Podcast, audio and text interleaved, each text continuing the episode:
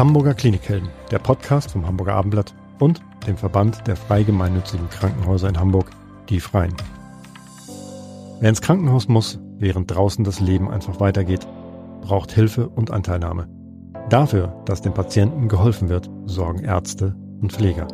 Aber es gibt noch viel mehr Klinikhelden, die alles dafür tun, dass es den Menschen schnell wieder besser geht. Jule Bleier und Elisabeth Jessen stellen sie in diesem Podcast vor. Im Studio sprechen wir heute über eine wirkliche Volkskrankheit, die auch immer weiter zunimmt. Ähm, das ist so ein bisschen äh, die Gefahr unserer Gesellschaft, dass diese Krankheit sich weiter ausbreitet. Und zwar reden wir heute über Diabetes. Die gute Nachricht aber gleich vorweg. Man kann sehr gut damit leben. Das erklärt uns gleich Sarah Neckert. Sie ist Oberärztin der Klinik für Diabetologie am Agaplesion Diakonieklinikum Hamburg. Schön, dass Sie da sind, Frau Neckert. Schön, dass ich hier sein darf. Vielen Dank. Und mit Ihnen sprechen, das tun wir. Ich bin Jule Bleier und meine tolle Kollegin Elisabeth Jessen. Ja, hallo. Frau Neckert, dann äh, starten wir doch gleich mal ähm, mit dem Krankenhaus, weil wenn ich jetzt denken würde, Diabetes ist doch etwas, was eigentlich so der Hausarzt klassischerweise wahrscheinlich entdeckt, entweder weil man Beschwerden hat oder vielleicht so als Zufallsbefund. Ja. Warum kommen Menschen mit Diabetes ins Krankenhaus? Ja. Ähm, ganz richtig. Also die Diagnose wird häufig als Zufallsbefund vom Hausarzt gestellt. Vieles kann man auch ambulant machen, aber es gibt einfach auch die Konstellation, dass wir sehr starke Stoffwechselschwankungen sehen. Sowohl sehr hohe Zuckerwerte als auch sehr niedrige Zuckerwerte. Ähm, und die dann am ambulanten Rahmen oftmals schwer einzustellen sind. Gerade die schweren Unterzuckerung, wo der Patient bewusstlos ist oder äh, Fremdhilfe braucht, sind oftmals eine Indikation zu sagen, okay, man geht ins Krankenhaus, guckt sich mal genau die Blutzuckerverläufe an, die Gründe, warum ist der Stoffwechsel entgleist und man hat einfach eine bessere Überwachung des Patienten als im ambulanten Rahmen. Kommt der Patient?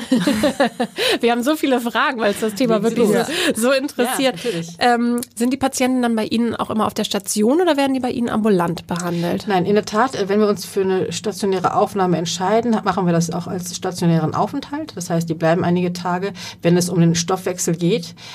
Die andere Konstellation, warum Patienten bei uns stationär bleiben, sind oftmals Infektionen an den Füßen. Denn eine nicht seltene Komplikation ist eben das diabetische Fußsyndrom, wo es eben zu schwerwiegenden Wunden kommen kann, mit hin zur Blutvergiftung und das bedarf immer einer stationären Therapie. Ich würde gerne ganz am Anfang mal ansetzen. Natürlich. Was genau ist Diabetes? Ab wann spricht man von Diabetes? Mhm. Hat ja alles mit dem, mit den Zuckerwerten zu tun. Ja, ja. Also wir unterscheiden ganz grob zwei Arten von Diabetes. Einmal den Typ 1 Diabetes und den Typ 2 Diabetes. Der Typ 1 Diabetes ist eine Autoimmunerkrankung. Das ist eine äh, ja, sozusagen festgelegte Erkrankung, die liegt in unseren Genen und irgendwann wird sie hm, praktisch bemerkbar. Ähm, da richten sich einfach körpereigene Zellen gegen äh, die Gewebezellen in der Bauchspeicheldrüse und irgendwann produziert der Körper nicht mehr genug Insulin.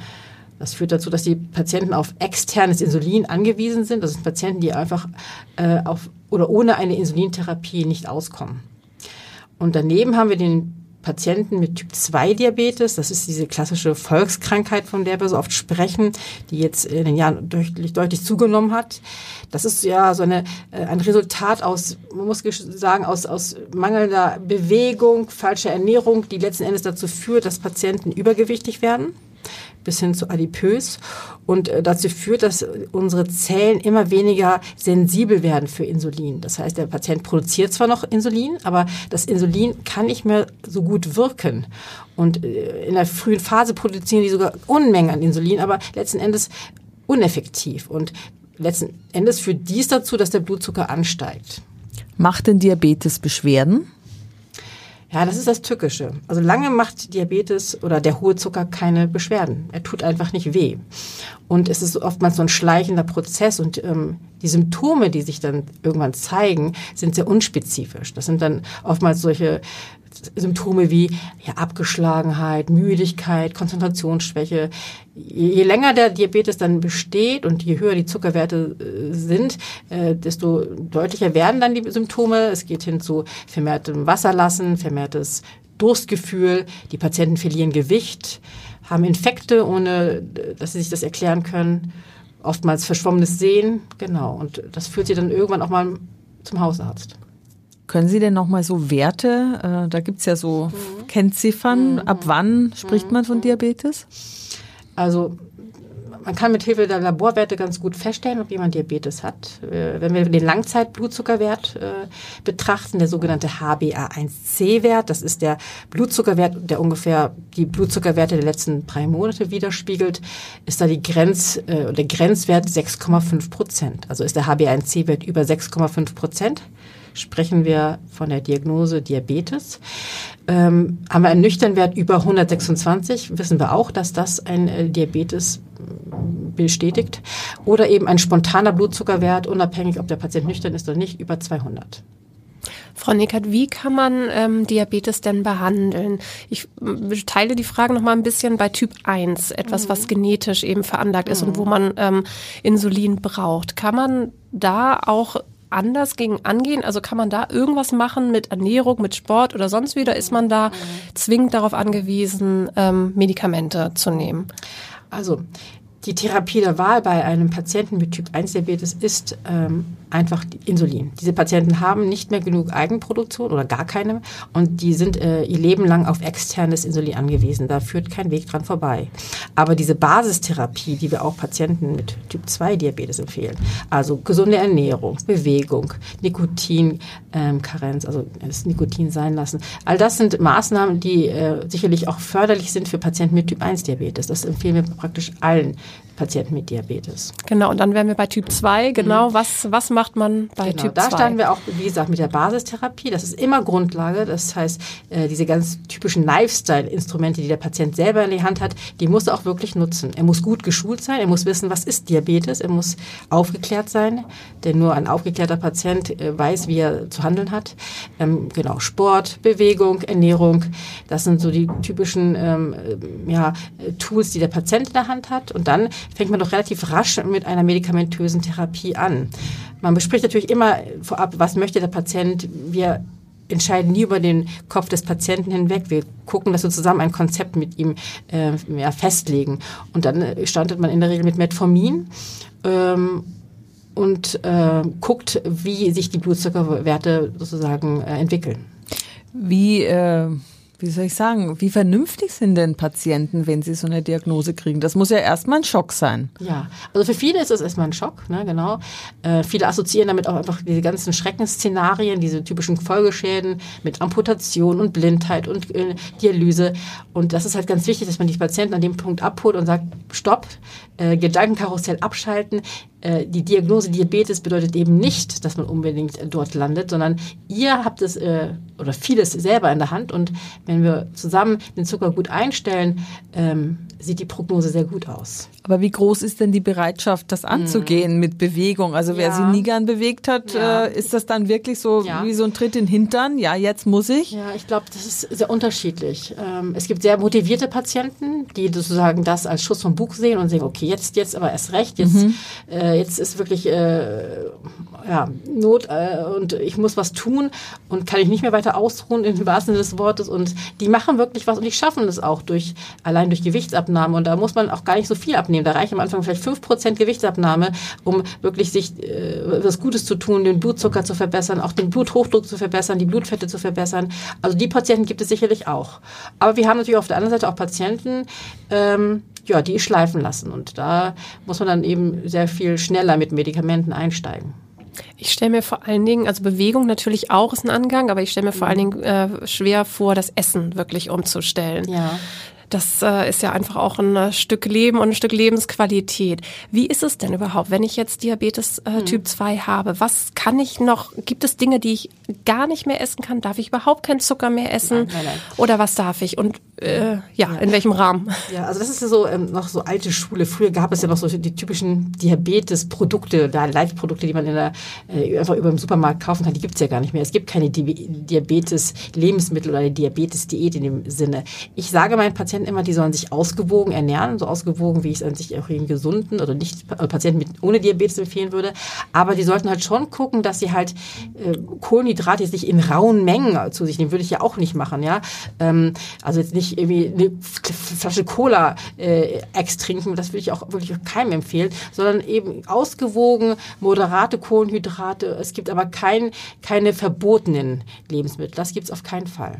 Darf ich auch Früchte essen im Sommer? Jetzt irgendwie schön Erdbeeren Natürlich. auf dem Markt? Auf jeden Fall. Gerade Beeren haben einen, äh, also gar keinen so hohen, also im Vergleich zu anderen Obstsorten gar nicht so einen hohen Kohlenhydratanteil oder geringeren Kohlenhydratanteil. Die kann man sehr gerne genießen. Die sind ja auch voll von Antioxidantien und vielen Vitaminen, Vitaminen und Mineralstoffen. Also sicherlich, ähm, natürlich darf man auch äh, Obst essen. Und ein Eis? Auch, auch, ein Eis ist völlig im Rahmen. Ein Eis ist absolut okay und soll man sich auch gönnen. Ne? Also man soll ja auch nicht jetzt irgendwie jetzt hier äh, total äh, ich weiß nicht, hektisch werden oder so, um Gottes Willen. Man soll ja wirklich auch leben und genießen und äh, nee, eine gute, ausgewogene Ernährung äh, ist absolut möglich. Wie sieht das eigentlich in anderen Ländern aus? Ich muss immer an die Franzosen denken oder meinetwegen auch Italiener, die ja nun eigentlich fast ausschließlich Weißbrot essen. Mhm. Für Diabetiker ja nicht besonders gesund und auch für alle anderen Gesunden eigentlich nicht genau. besonders gesund. Aber ein ganzes Volk von Franzosen oder Italienern kann sich doch nicht irren. Warum äh, gibt's da noch mehr Diabetiker oder essen die andere Dinge dafür gesünder? Wie sieht das aus? Also ich, ich, ich, ähm, ich bin ganz bei Ihnen. Also ich würde auch keinem Patienten mit Diabetes empfehlen, jeden Morgen äh, Weißbrot zu essen oder welche äh, nicht komplexen Kohlenhydrate. Ganz im Gegenteil. Ne? Äh, würde ich auch nicht machen. Ähm, wie das die Franzosen handhaben, ich glaube, die haben generell so eine Art, eher doch diese mediterrane Ernährung, äh, die auch sehr von Vorteil ist. Ähm, klar, die essen Brot, aber die essen auch viele andere gute Sachen. Viel eben frisches, äh, unverarbeitetes äh, Gemüse und Lebensmittel. Also ich glaube, äh, das ist bei denen so, die Dosis macht ja das Gift. Also ich glaube mhm. nicht nur, dass sie sich von Baguette ernähren, äh, so sehen die ja auch nicht aus, sondern ich glaube schon, dass sie auch einen hohen Anteil an äh, guten, in Anführungsstrichen, Lebensmitteln verzehren. Sie haben äh, gesagt, wenn man richtig eingestellt ist, dann ja. kann man eben äh, ja fast alles machen, ja. ähm, wenn man äh, alles in Maßen macht und darauf achtet. Wie äh, kontrolliert man denn, ob man richtig eingestellt ist? Kann das der Patient selber?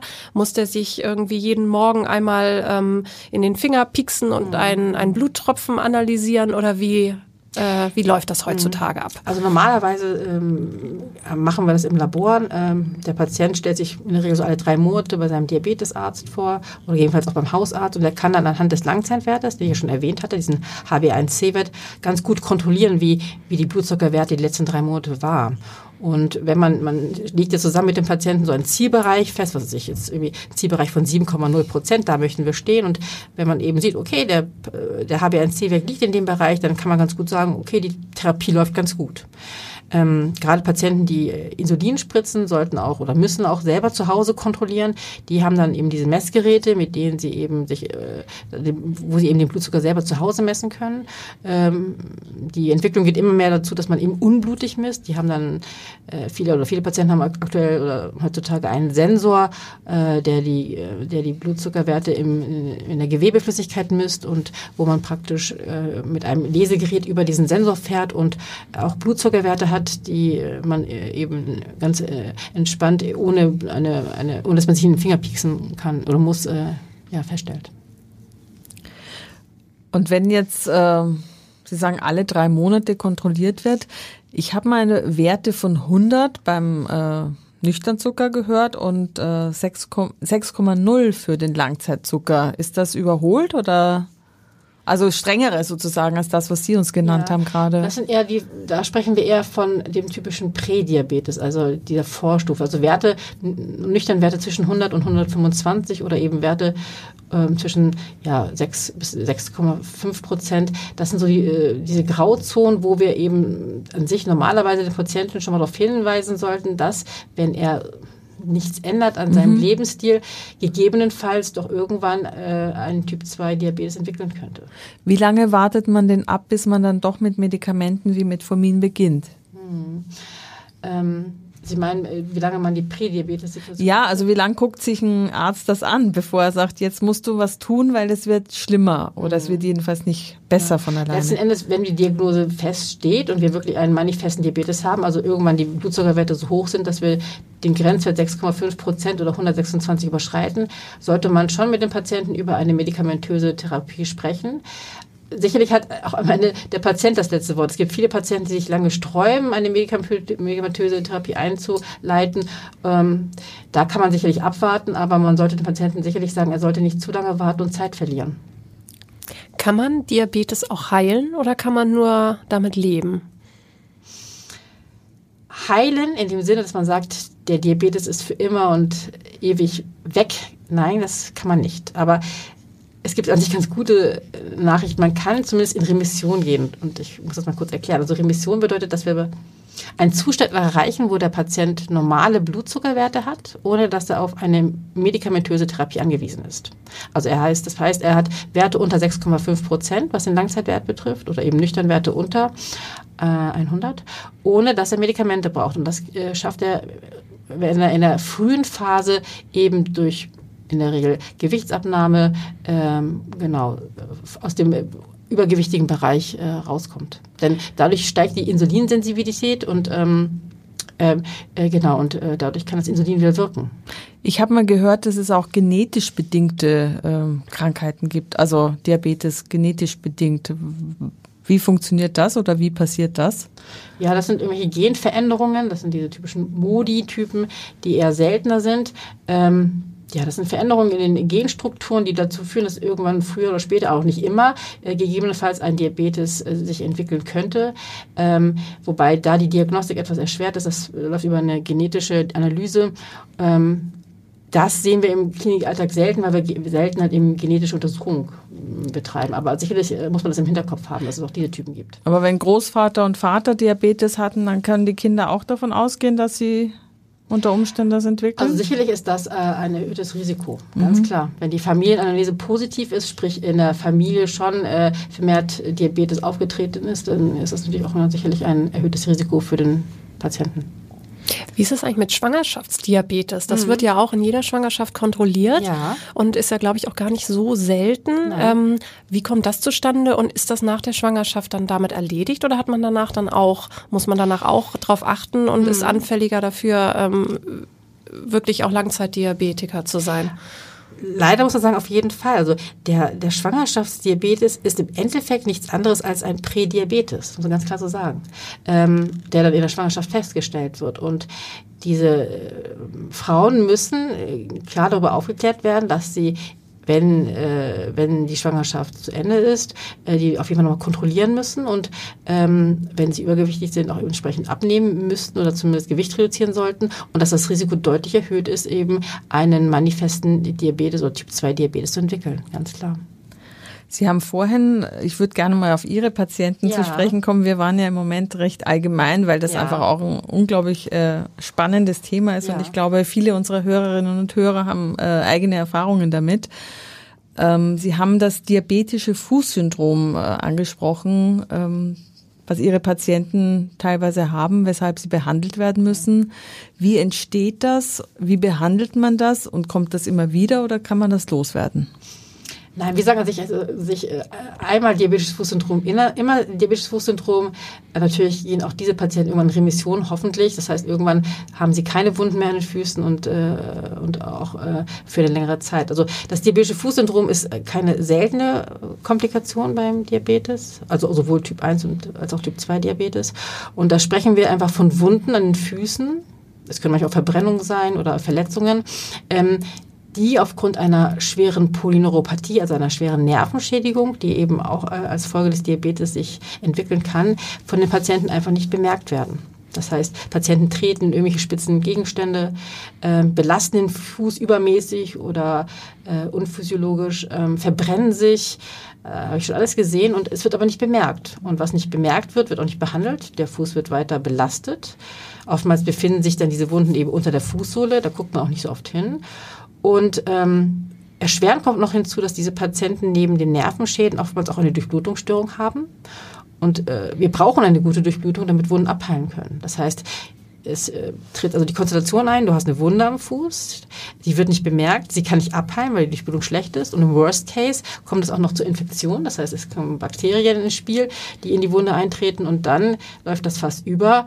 Ähm, irgendwann wird der Fuß rot, überwärmt, äh, der Patient kriegt Fieber, spätestens dann äh, äh, geht er zum Arzt und äh, oftmals ist dann die Indikation zur stationären Aufnahme gegeben. Aber das heißt, es bedarf einer Neuropathie, damit ich dann auch dieses Fußsyndrom entwickle? Das In, ist nicht einfach so, ich habe Diabetes und, und dann kriege ich äh, Wunden an den Füßen. Nein, das ist also, man kann praktisch von über 80, 90 Prozent davon ausgehen, dass die Patienten in der, äh, eine, eine Neuropathie haben. Genau. Ist das altersbedingt oder kriegen das auch junge Leute? Weil Diabetes ja kein, äh, man sagt ja gar nicht mehr Altersdiabetes, weil ja immer ja, mehr junge genau. Leute das auch kriegen. Nee, das ist keine Altersfrage, nein, das ist eine, eine Komplikation, die sich ähm, ja, typischerweise eher nach, nach also zehn Jahren ein, äh, ein, ein, oder zeigt. Ähm, hängt aber natürlich auch davon ab, wie eben die Veranlagung ist. Da können natürlich auch Genetik oder genetische Faktoren mit einspielen. Sicherlich auch, wie der Blutzucker eingestellt war in den letzten Jahren. Also Patienten, die sicherlich einen nicht so gut eingestellten Diabetes hatten, ähm, haben natürlich eine deutlich höhere oder haben ein deutlich höheres Risiko, eine Polyneuropathie, also sprich einen Nervenschaden zu entwickeln. An wen kann man sich denn wenden? Reicht es, wenn ich das jetzt ähm, diagnostiziert habe, das mit meinem Hausarzt zu machen oder sollte man sich immer an einen Spezialisten wenden? Und wo finde ich die ähm, jetzt bei Ihnen am Krankenhaus? Aber da kann man sich ja wahrscheinlich jetzt nicht einfach melden und sagen, mein Hausarzt hat es festgestellt, ich komme jetzt mal zu Ihnen, können Sie mich mal durchchecken und mich richtig einstellen? Also ich bin immer ein Freund davon, wenn, das sage ich auch an meinen Patienten, ähm, ähm, wenn ich Diabetes habe, ähm, und äh, auch schon irgendwelche Folgeschäden, dann sollte ich doch äh, mich eher in die Hände eines äh, Diabetologen begeben, also sprich in eine Diabetes-Schwerpunktpraxis gehen. Da ist man einfach engmaschiger unter Kontrolle. Das sind natürlich auch Fachleute, die gucken sich auch dann wirklich gezielt die Füße an, gucken gezielt nach möglichen Komplikationen und ähm, können auch frühzeitig reagieren. Also da bin ich immer ein Freund davon, in, in eine Schwerpunktpraxis zu gehen. Adressen kann man natürlich im Internet sich raussuchen. Wir haben die Hamburger Gesellschaft für Diabetes, die HGD, ist, da bin ich auch im Vorstand. Äh, da haben wir auch nochmal alle Adressen sämtlicher Schwerpunktpraxen, wo der Patient gerne auch nachschauen kann. Und wie sollte ich das, wenn ich jetzt keinen Verdacht habe, aber dass ich äh, Diabetes habe, aber es ist ja auch oft, wie Sie gesagt haben, so ein Zufallsbefund, gecheckt das mein Hausarzt in einer regelmäßigen Kontrolle, wenn ich sage, ich gehe einmal im Jahr zum Check-up irgendwie Blutwerte angucken, ist das da standardmäßig dabei oder muss ich da gezielt darauf achten, dass das auch kontrolliert wird? Also ich meine, im Check-up ist der Blutzucker dabei. Der HB1C-Wert nicht, nein, das nicht, aber der Blutzuckerwert und der kann ja auch schon mal sehr viel Aufschluss geben darüber, ob jemand Diabetes hat. Sicherlich ist es so, wenn jemand äh, mit typischen möglichen Symptomen eines Diabetes zum Hausarzt geht, nimmt der Hausarzt auch dann nochmal extra den HB1C-Wert ab, um das zu diagnostizieren. Ne? Ich habe gehört, dass es Faktoren gibt, die den Blutzucker unglaublich in die Höhe treiben können. Zum Beispiel, wenn man Cortisonpräparate einnehmen Richtig. muss. Mhm. Was, was passiert dann? Ja, Cortison sozusagen ähm, führt einfach dazu, dass Blutzuckerwerte in die Höhe steigen, weil es ähm, die Insulinproduktion so ein bisschen äh, hemmt und ähm, äh, letzten Endes ist es wie so eine Art Insulinresistenz, der Zucker steigt an und äh, genau, Cortison ist so der typische Faktor, warum äh, Patienten ähm, dann eben äh, relativ hohe Zuckerwerte entwickeln können. Aber geht das auch wieder zurück, wenn, weil Cortison, genau, wenn man es genau. absetzt genau. oder das ist oder eine, eine passagiere Geschichte. Ne? Also mhm. ähm, also normalerweise, wenn jemand gesund ist, wird er nicht durch Cortison Diabetes entwickeln, auf keinen Fall andere Ursache ist natürlich der klassische Infekt. Da, da steigt der Zucker natürlich auch an. Ähm, aber wie gesagt, wenn man gesund ist, entwickelt man nicht gleichzeitig durch einen Infekt Diabetes. Sind die Menschen in der Stadt besser dran, weil es mehr äh, Diabeteszentren gibt und Auf so weiter? Fall. Auf jeden Fall. Ich muss auch sagen, gerade in Hamburg haben wir das große Glück, hier mit fast, ich glaube, 20 Schwerpunktpraxen wirklich gut aufgestellt zu sein. Das sehe ich im ländlichen Bereich ganz anders. Da gibt es zum Teil gar keine Schwerpunktpraxen. Das sind also wirklich Patienten, auch mit Typ 1 Diabetes, die dann wirklich vom Hausarzt äh, ähm, versorgt werden müssen und äh, das überschreitet, überschreitet einfach auch irgendwann die Kompetenz, die Kompetenz des Hausarztes. Aber da gibt es einfach, einfach nicht den Diabetologen, wie wir ihn hier haben. Ähm, oder Patienten sind halt genötigt, mal in die Stadt zu fahren. Mhm. Ähm, aber da ist natürlich auch dann die Schwelle eher höher, dann zu sagen, man geht zum Diabetologen. Also ich, das ist schon ein Luxus, den wir hier haben in der Großstadt, auf jeden Fall. Was passiert denn mit jemandem, der einen unentdeckten Diabetes hat und Also was, was kann dem passieren? Trifft ihn irgendwann der Schlag? Zum Beispiel, ein Schlaganfall ist eine mögliche. Ja, also Sie haben recht, manchmal gehen Patienten mit einem Schlaganfall ins Krankenhaus und dann wird äh, im Rahmen der Laboruntersuchung festgestellt, dass er Diabetes hat. Ob letzten Endes der Diabetes dazu führt, dass er einen Schlaganfall bekommen mhm. hat, kann ich so nicht sagen, muss auch nicht sein. Aber ähm, das ist oftmals eben ein Zufallsbefund, auch mit Herzinfarkt. Patienten gehen mit Herzinfarkt ins Krankenhaus und es wird festgestellt im Rahmen dieser Herzinfarktdiagnose, dass der Patient auch einen Diabetes hat. Also das ist ganz sogar sehr häufig, muss man sagen, der Fall. Ähm, nee, also wenn der Zucker lange hoch ist, ähm, irgendwann stellen sich Symptome ein. Diese, diese typischen Symptome, die ich ja vorher beschrieben hatte. Ne? Mhm. Und ähm, äh, äh gerade beim Typ 1 Diabetes kann es aber manchmal auch echt fatal enden, denn ähm, da ist es so, dass die Symptome relativ rasch eintreten und wenn der Patient nicht agiert und der Zucker wirklich hochgeht, ähm, äh, kommt es zu einer Blut, äh, ja, Übersäuerung des Blutes, zu einer sogenannten Ketoacidose. Und das ist schon ein, ein, ein, ein, ja, ein, ein Notfall, wo man relativ zügig handeln muss. Der Patient muss zügig in, in, die, in die Klinik, er braucht Insulin, er braucht Flüssigkeit, diese Patienten sind ausgetrocknet. Und wenn man da nicht schnell handelt, kann es wirklich hin bis zur Bewusstlosigkeit und bis zum diabetischen Koma kommen. Ganz klar. Da fallen mir irgendwie so Schlagzeilen. Die gab es mal irgendjemand, äh, da dachte man, er sei betrunken. In Wahrheit war er, ähm, hatte er so einen Diabetesnotfall. Hm, ja, ja, ja. Also genau. die Symptome sind da ähnlich. Ja, genau, genau, sind ähnlich. Und ähm, das ist ja das Fatale. Das ist so ein bisschen unspezifisch, aber ähm, da muss man wirklich, das sind Notfälle. Das sind wirklich Notfälle, wenn es dann über, also gerade bei dem, beim Typ 1 Diabetes, wenn es zur Ketoacidose kommt. Mhm. Lisa, du hattest es vorhin schon angesprochen mit dem Alter. Deswegen wollte ich da nochmal darauf mhm. zurückkommen. Wie alt sind Ihre Patienten? Patienten? Oder verlagert sich das auch in jüngere Jahre? Und ist ja. gerade, wann kann man so sagen, ist Typ 1 Diabetes, wenn man dafür die Veranlagung hat, kann man sagen, ab welchem Alter das sich in der Regel ähm, auswirkt oder das durchschlägt? Also viele ähm, mit Patienten mit Typ 1 Diabetes entwickeln diese Erkrankung oder da zeigt sich die Erkrankung schon im Kindesalter. Ja, es sind Kinder äh, ein, zwei, drei, mit ein, zwei, drei Jahren schon, die dann eben äh, die Diagnose, äh, ja, wo die Diagnose gestellt wird, also typische Kindes- und Jugendalter, aber auch junge Erwachsene bis 30 ähm, entwickeln äh, dann noch einen Typ 1 Diabetes. Es gibt auch den späten Typ 1 Diabetes, den sogenannten LADA. Da sind die Patienten in der Regel etwas älter, 30 und aufwärts, ähm, aber der ist seltener. Ähm, beim Typ 2 Diabetes, äh, der früher ja als äh, Altersdiabetes bezeichnet wurde, ist äh, das Durchschnittsalter sicherlich höher. Ähm, aber auch da sehen wir die Entwicklung ähm, aufgrund eben der zunehmenden Tatsache, dass Patienten übergewichtiger werden, dass, dass da auch die Tendenz hingeht, dass ich zum Teil, also ist, aus der Klinik kann ich nur berichten, junge Leute sehe in den 20ern, 30ern mit, mit einem Typ 1 Diabetes, Typ 2 Diabetes. Ich habe gerade letzte Woche eine Statistik gelesen, die WHO, die von Diabetes als äh, Epidemie sprach, mhm, ja. weil ich glaube, ein Drittel der Kinder übergewichtig ja, das sind. ist es, genau. Das ist und erschütternd. Das ist wirklich erschütternd und Sie müssen sich vorstellen, ist man erstmal übergewichtig, äh, ist, äh, ist der Weg zum Diabetes nicht weit weg. Anders, ne? Und andersrum haben Patienten, die mit Diabetes und mit Typ 2 Diabetes ganz häufig eben Übergewicht oder Adipositas. Also da geht eins in eins zusammen. Da weiß man gar nicht, was Huhn und Ei ist. Also das ist äh, wirklich erschütternd. Wie ist denn die Lebenserwartung für Diabetiker? Also, wenn, wie gesagt, äh, wenn ein Patient Diabetes hat und er ist gut eingestellt, ähm, würde ich einfach sagen, hat er fast gute, äh, fast genauso gute Prognosen wie jemand ohne Diabetes, äh, wenn er gut eingestellt ist. Ähm, ist er nicht gut eingestellt, ähm, hat er natürlich auch eine höhere Gefahr für Folgeschäden, das heißt äh, für Probleme an den Nieren, an den Augen, an den Nerven, an den Gefäßen. Und das sind halt Faktoren, die letzten Endes dann zu Herz-Kreislauf-Problemen führen können, zur Dialyse führen können. Und das limitiert natürlich die Lebenserwartung ganz klar. Aber gut eingestellt heißt nicht nur, er, er kriegt Medikamente, sondern er hat auch seinen Lebenswandel angepasst, was genau. Bewegung betrifft und Ernährung. Nur genau. mit Medikamenten alleine, das ist keine Wunderpille. Nein, nein, nein. Also nur Medikamente und, äh, zu nehmen und zu sagen, ich lege mich zurück und mache einfach auf gut Deutsch faul weiter oder ja, mich und esse meine, meine Törtchen weiter. Genau, muss einfach so sagen. Also er muss schon mitmachen, das ist ganz wichtig. Mhm. Ne?